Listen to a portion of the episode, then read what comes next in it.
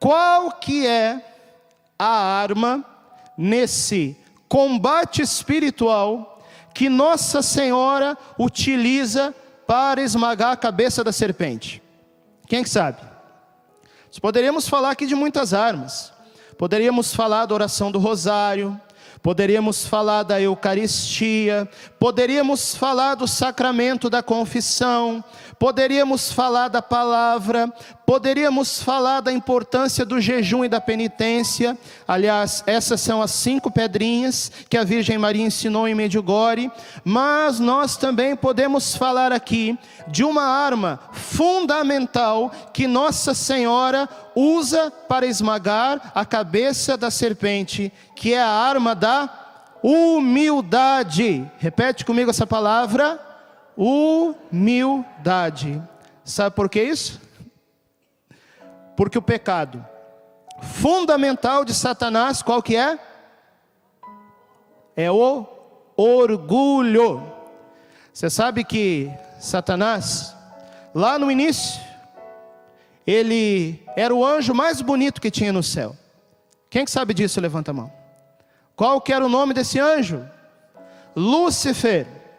E Lúcifer tinha esse nome que nos lembra luz, porque ele era o anjo mais resplandecente e mais belo que havia no reino dos céus. Qual que foi o problema de Lúcifer? Ele queria brilhar mais do que Deus. Ele não queria adorar a Deus. Ele queria ser adorado.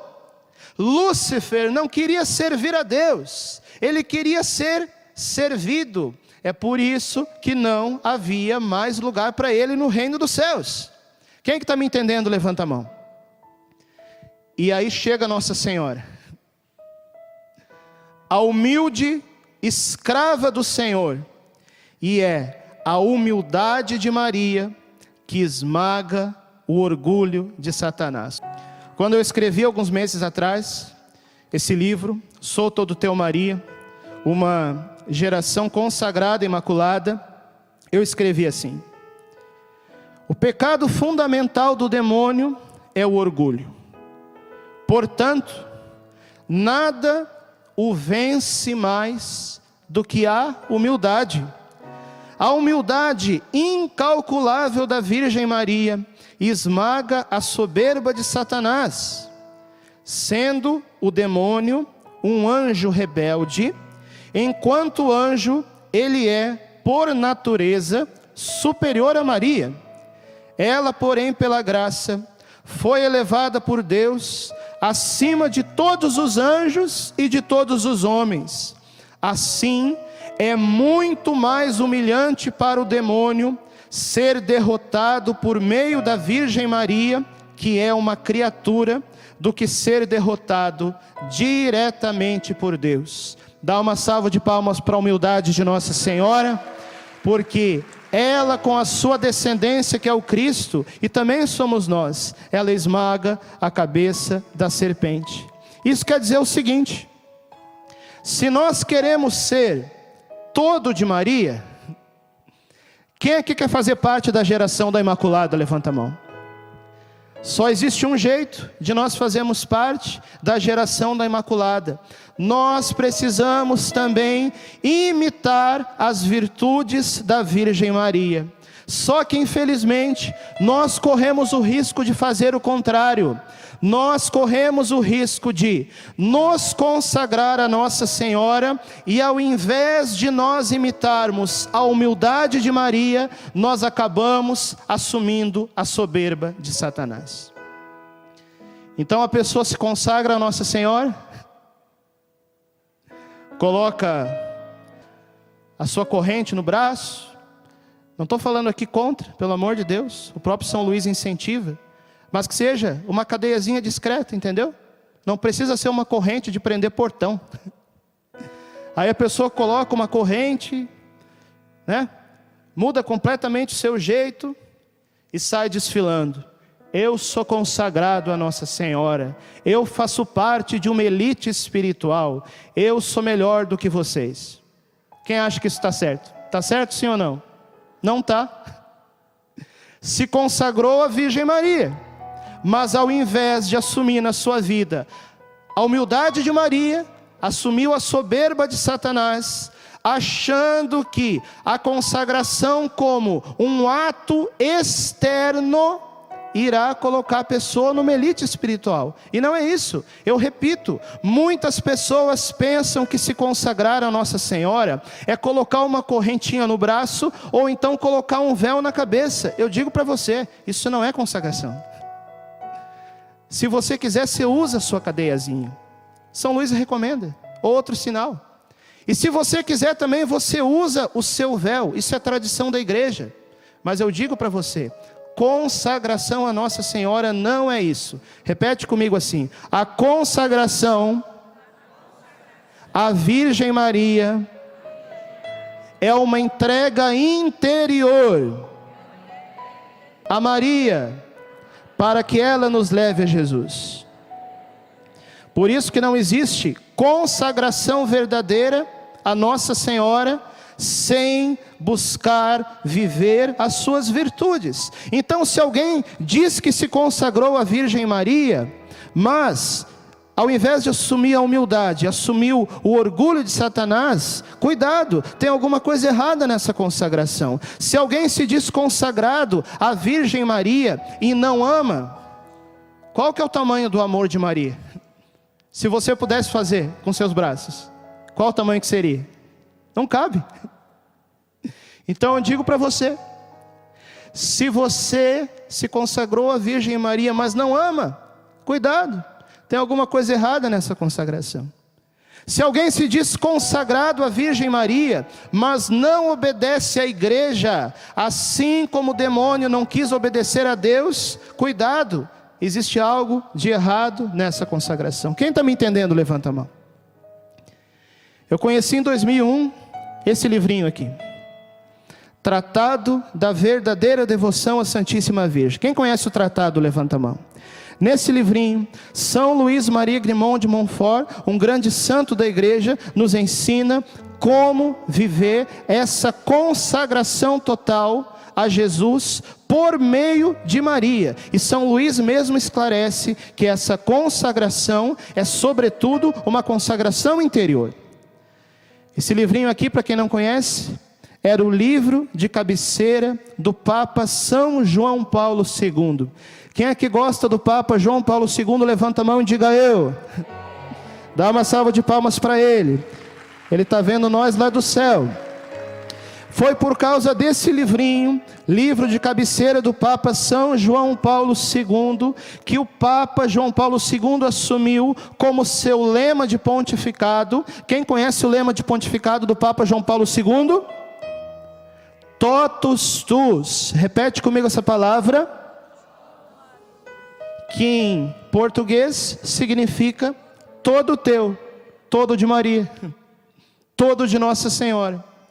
E como muitas vezes já pregou aqui o Monsenhor Jonas Abib, foi a Virgem Maria aquela que tudo fez na vida do Papa São João Paulo II, porque ele se entregou totalmente a ela, todo teu, todo de Maria, todo da Imaculada, e por isso mesmo todo de Jesus. Foi um amigo meu, que por sinal não encontrei mais desde então, que me emprestou o tratado no ano de 2001, lá em Porto Alegre, cidade onde eu morava. Naquela época, poucas pessoas conheciam o tratado. E aí, eu lendo esse livrinho, eu descobri aqui que São Luís nos ensina, nesse livro, a essência da verdadeira devoção à Virgem Maria. Mas qual que foi o problema? O problema é que muita gente quis se consagrar por esse método, mas não quis ler o livro. Aí não entendeu direito a consagração. Outras pessoas leram o tratado, mas talvez por terem achado até uma linguagem muito difícil, não conseguiram compreender muito bem, por isso mesmo que eu escrevi esse livro Sou Todo Teu Maria, como uma introdução ao tratado da verdadeira devoção, numa linguagem acessível e numa linguagem pastoral no nosso contexto. Muita gente talvez tenha lido o tratado, não entendeu o tratado, ou então, pior, leu o tratado, entendeu o tratado, mas não viveu bem a sua consagração e saiu dando contra-testemunho. Repete comigo essa palavra: contra-testemunho daquilo que é a consagração. Por isso que nós precisamos voltar à essência da consagração. Levanta sua mão direita e diz comigo: voltar à essência da consagração à Virgem Maria para ser mais de Deus. Aí sabe de uma coisa? Quando eu li o tratado pela primeira vez, era o mês de outubro de 2001. O tratado da verdadeira devoção me encantou de uma tal forma que parece que o tratado foi um livro escrito diretamente para mim. Eu já tive, já tinha tido anos atrás a minha experiência com Nossa Senhora, como eu partilhei na parte da manhã. Então eu li o tratado com uma sede muito grande e eu pensei, eu quero fazer essa consagração. No dia 31 de outubro de 2001, eu fiz a minha consagração. E eu lembro que algo que me chamou a atenção no tratado. São Luís diz, aqui nesse livro, que o demônio escondeu o tratado da igreja durante mais de 100 anos e que seria encontrado um dia dentro de uma arca. Isso de fato aconteceu. Durante a Revolução Francesa, as pessoas esconderam muitos livros sagrados, como tratado por causa da perseguição, e o tratado foi encontrado, como diz a profecia, 100 anos depois. Mais do que isso. Mas o interessante aqui é que o livro diz que o demônio odeia essa consagração, e por isso o demônio fez questão de esconder o tratado durante muito tempo. Aí eu pensei assim: Olha, se o demônio quer esconder o tratado das pessoas, se o demônio quer esconder essa consagração, nós precisamos fazer o trabalho contrário do demônio. Nós vamos colocar tratado na mão de todo mundo. Que ano que eu disse que eu me consagrei? 2001. Naquela época poucas pessoas conheciam a consagração. Aí no dia da consagração, da minha consagração, eu disse para Nossa Senhora assim: Mamãe, eu aceito ir para onde a senhora quiser, para que juntos a gente possa tornar essa consagração conhecida. E aí eu descobri uma coisa: a Virgem Maria de fato ouve as nossas orações. Eu recebi o meu chamado sacerdotal pela primeira vez aqui na Canção Nova, no ano de 2001 num acampamento de carnaval pregado pelo Monsenhor Jonas Abib e pelo Padre Léo. Vamos dar uma salva de palmas para eles? Mas eu enrolei. Eu levei 10 anos para entrar no seminário. Durante esse tempo fiz faculdade de psicologia, namorei, me formei na faculdade. Depois que eu fui entrar no seminário, quando eu tive contato aqui mesmo na Canção Nova com outro padre meio careca chamado Padre Paulo Ricardo. Quem gosta do Padre Paulo Ricardo aqui levanta a mão. Dá uma salva de palmas aí que ele está nos assistindo lá de Cuiabá, hein? Padre Paulo Ricardo fez um convite para mim. Naquela época ele estava iniciando o seu projeto do site. Quem conhece o site do Padre Paulo aqui levanta a mão. E o Padre Paulo falou para mim assim: "Olha, eu te ajudo e tu me ajuda. Tu me ajuda no site, eu te ajudo na tua vocação. Aí no ano de 2010, eu fui lá para Cuiabá. Era o primeiro ano praticamente do projeto novo do site do Padre Paulo Ricardo. Ainda não tinha estúdio, ainda não tinha equipe. Sabe o que, que era o site do Padre Paulo Ricardo no ano de 2010? Era uma mesinha desse tamanho, na casa paroquial lá da paróquia Cristo Rei, em Várzea Grande, Mato Grosso. Eu sentava do lado dele, um gravadorzinho desse tamanho, ainda não tinha vídeo, era somente áudio. Ele gravava e a gente editava. Assim que começou o site. E aí, naquele ano, eu entreguei de presente para o padre Paulo Ricardo o tratado da verdadeira devoção. Mas sabe de uma coisa? O padre Paulo, naquela época, vocês acham que ele gostou do tratado ou não deu bola? Não deu atenção para o tratado. O padre Paulo Ricardo, naquela época, isso eu posso contar em público, porque ele mesmo já testemunhou. O padre Paulo não tinha passado ainda pela sua experiência mariana, e ele já era padre, já era reitor de seminário, mas na hora que o padre Paulo via um seminarista rezando o terço, o que, que o padre Paulo dizia para esse seminarista? Larga esse terço, guri, vai rezar para Jesus. O padre Paulo não queria imagem de Nossa Senhora dentro do seminário. Então, quando o padre Paulo teve o primeiro contato com o tratado, ele não deu atenção.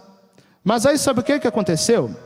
Nós começamos lá em Cuiabá um grupo de seis pessoas que ao final daquele ano queriam se consagrar à Virgem Maria. O Padre Paulo era muito próximo dessas pessoas e algumas, inclusive, ele orientava espiritualmente. E nós, naquela época, nós rezávamos muito. A gente rezava o rosário de madrugada, terço da misericórdia, fazia vigílias. E Deus começou a colocar algumas inspirações no nosso coração quando a gente rezava se preparando para a consagração. Uma das inspirações é que de Cuiabá iria voar uma pomba para todo o Brasil.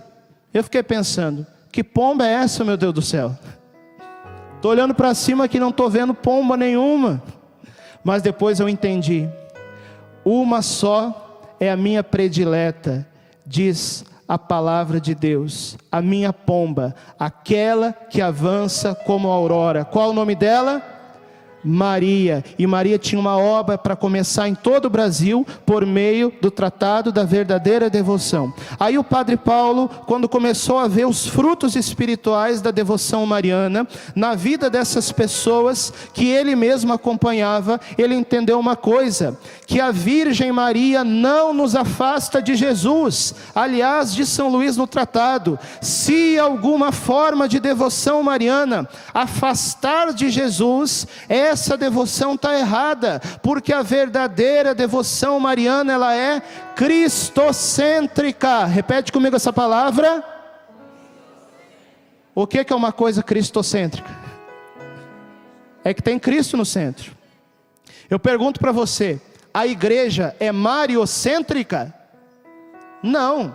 A igreja não tem Maria como centro, a igreja tem Cristo como centro, e Maria é aquela que nos leva para o Cristo. Isso o próprio tratado da verdadeira devoção diz. E aí o padre Paulo Ricardo, quando compreendeu isso, ele também resolveu fazer a sua consagração pelo método do tratado da verdadeira devoção. Isso aconteceu no dia 8 de dezembro de 2010, lá na paróquia Cristo Rei de Várzea Grande, Mato Grosso. Junto com o Padre Paulo se consagraram cerca de 40 pessoas. E como naquela época o site do Padre Paulo Ricardo começou a se tornar mais conhecido e mais acessado em todo o Brasil por causa do testemunho do Padre Paulo, a consagração pelo tratado se tornou conhecida e popularizada em todo o Brasil. E aí eu comecei a lembrar daquela pomba que Nossa Senhora falou, que voaria de Cuiabá e atingiria todo o Brasil. E eu comecei a entender que uma das missões que Deus me deu ao me levar para Cuiabá não era somente o sacerdócio, mas era colocar na mão do Padre Paulo Ricardo o tratado da verdadeira devoção,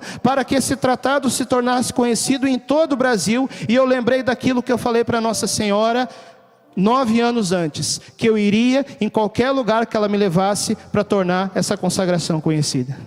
Maria ouve nossas orações. Nunca imaginei que eu ia morar num lugar quente como Cuiabá. O povo lá de Porto Alegre pergunta para mim assim, padre, como que é Cuiabá? Eu sempre digo, olha, o calor é de lascar, mas eu nunca vi um povo tão mariano como o povo que eu vejo em Cuiabá e como o povo que eu vejo aqui na Canção Nova. São dois lugares que parece que Deus colocou a mão no nosso país: o estado do Mato Grosso e o Vale do Paraíba, onde tem o Santuário de Aparecida, o Santuário do Frei Galvão e a Canção Nova ali do lado. Gente, aqui não é ponto de turismo, não, aqui é adoração, aqui é a terra de Maria, onde nós adoramos a Deus. E se prepara, porque se você está passando aqui na Canção Nova para fazer turismo, só lamento, porque Nossa Senhora já te pegou e vai te levar para Jesus. Toca o seu pé no chão e diga assim: ó, aqui é terra de Maria. Mas não adianta estar só na terra de Maria. É preciso ser todo de Maria. Quem está me entendendo, levanta a mão. Aí, por meio do testemunho do Padre Paulo Ricardo, a consagração começou a se expandir em todo o Brasil Muitas pessoas foram conhecendo a consagração, um grande avivamento mariano foi tomando conta do nosso país, muitas comunidades foram surgindo com base nessa devoção mariana profunda de São Luís Maria no Tratado da Verdadeira Devoção. Só que daí começou a acontecer um problema. Acompanha junto comigo. Se lá no passado o demônio queria escondeu o tratado para que ninguém achasse, né? Uma vez que, pela graça de Deus, o tratado foi conhecido, e pela graça de Deus, nós tornamos o tratado conhecido em todo o Brasil, a estratégia do demônio mudou. Já que ele não poderia mais esconder a consagração, o demônio criou uma caricatura da consagração através de muitas pessoas, repito, que se consagraram por esse método sem ler o tratado, ou leram o tratado e não entenderam, ou leram e entenderam, mas não viveram bem a consagração e foram dar contra testemunho, escândalo, brigar, causar divisão, ou seja, se criou uma caricatura da consagração para que as outras pessoas olhassem para os consagrados e dissessem assim: "Ah, viver a consagração é isso? Então eu não quero me consagrar". Gente, eu vou dizer uma coisa para vocês aqui. Se você concordar com o que eu falar, você aplaude. Só se você concordar. Se você não concordar, não precisa aplaudir. Mas se você concordar com o que eu falar agora, você aplaude. É o seguinte: a Virgem Maria não tem culpa do contra-testemunho dos consagrados.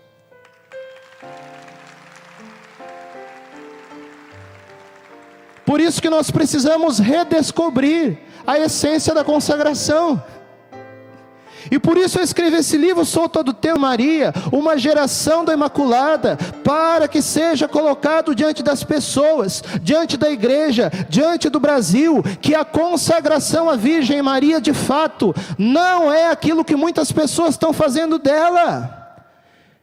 E por isso nós precisamos encontrar um caminho de volta para vivermos a sua consagração, a consagração na sua essência. Quantas pessoas que têm feito da consagração uma externalidade, que acham que se consagrar é colocar coisas externas, véu, cadeia, corrente, assim por diante. Repito, nada contra essas práticas, desde que seja usado do jeito certo. Mas entenda que a consagração não é isso, a consagração é uma entrega interior para que nós possamos também viver as virtudes de Maria.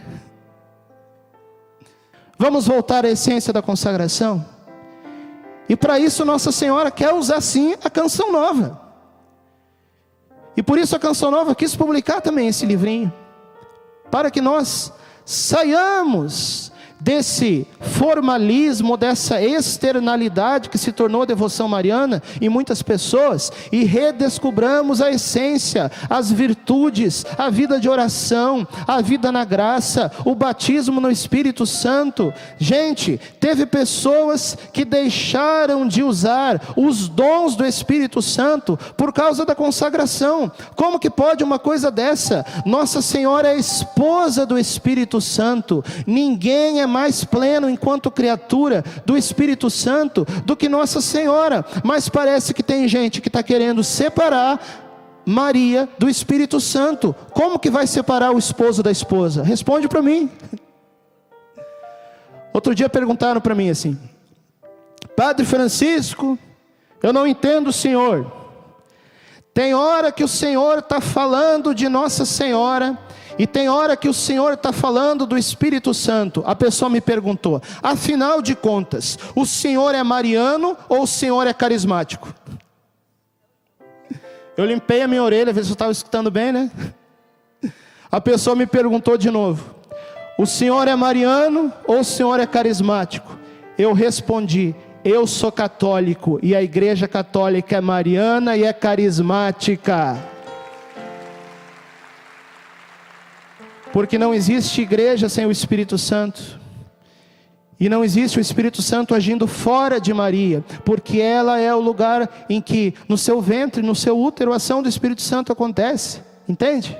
E aqui eu estou falando dos dons espirituais da igreja no sentido amplo. Não estou falando somente de renovação carismática, você está entendendo? Eu estou falando sim também da renovação carismática, das novas comunidades, dos novos movimentos que têm sido um sopro e uma graça do Espírito Santo na vida da igreja. Mas eu digo para você, todos os frutos do Espírito Santo, todos os dons do Espírito Santo, todos os carismas do Espírito Santo, Nossa Senhora tem, porque ela é esposa do Espírito Santo. Por isso não se pode separar o esposo da esposa. Chega de separar Nossa Senhora do Espírito Santo. Vai ficando de pé. E nós queremos agora coroar Nossa Senhora como nossa rainha. A Virgem Maria é rainha do teu coração, sim ou não? E quem é o rei? O rei é Jesus, a rainha Maria. Estenda seus braços ao céu e diz comigo assim: Maria, minha mãe. Maria, minha mãe. Eu quero nessa hora. Quero nesta hora coroar a Senhora. Coroar a Senhora como rainha. Como rainha. Rainha da paz Rainha da paz. Rainha da igreja. Rainha da igreja. Esposa do Espírito Santo. Esposa do Espírito Santo. Que apareceu em Guadalupe. Que apareceu em Guadalupe. Para consagrar a América Latina. Para consagrar a América Latina. Antes de nós cantarmos, eu queria que você apenas escutasse aquilo que eu escrevi quando publiquei o livro Sou Todo Teu Maria. E que é a nossa grande esperança o triunfo do coração imaculado da Virgem Maria, que ela prometeu em Fátima. Eu escrevi assim: Nos entreguemos totalmente à Virgem Maria. Ela já é a realização da igreja esposa, e ao mesmo tempo, a Virgem Maria prepara toda a igreja para ser desposada pelo Senhor. O triunfo do Imaculado Coração de Maria será o reino de Jesus Cristo nos corações e um novo Pentecostes sobre a face da terra, preparando a igreja para as núpcias do Cordeiro. Sejamos, pois, gerados no ventre da Virgem Maria. O caminho para isso nós já conhecemos. Agora, basta caminhar. E assim, unidos a Jesus, faremos parte daquela descendência que, com Maria, pisará na cabeça da serpente. Dá uma salva de palmas para Nossa Senhora. Amém. Coloca a mão no seu coração e vamos cantar. Se um dia um anjo declarou. Se um dia um anjo declarou. Sabe, canta junto que tu eras cheia de Deus. Que tu eras cheia de Deus. Agora penso quem sou eu. Agora penso quem sou eu. Não te dizer. Para não te dizer também cheia de graça. Oh, mãe, cheia de graça, cheia de graça oh, agraciada, agraciada.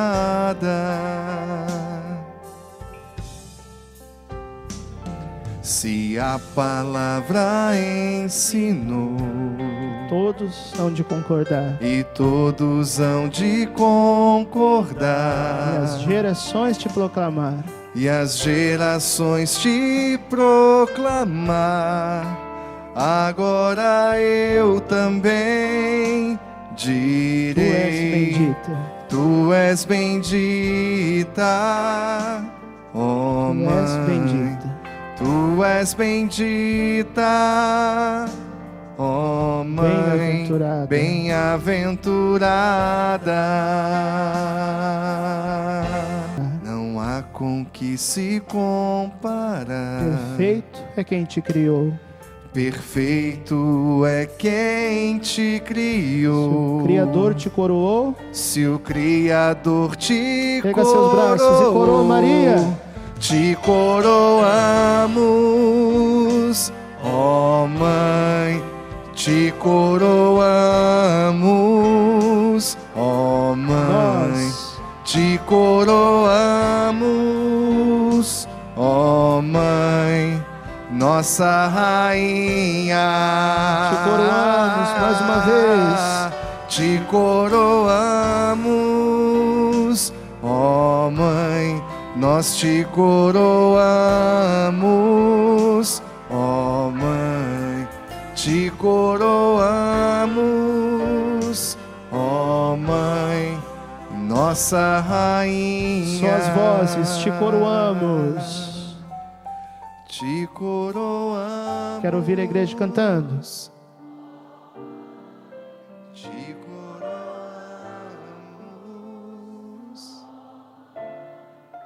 te coroamos, ó Mãe, nossa rainha. Todo ministério com intensidade, te coroamos, Maria. Te coroamos, ó Mãe, nós te coroamos,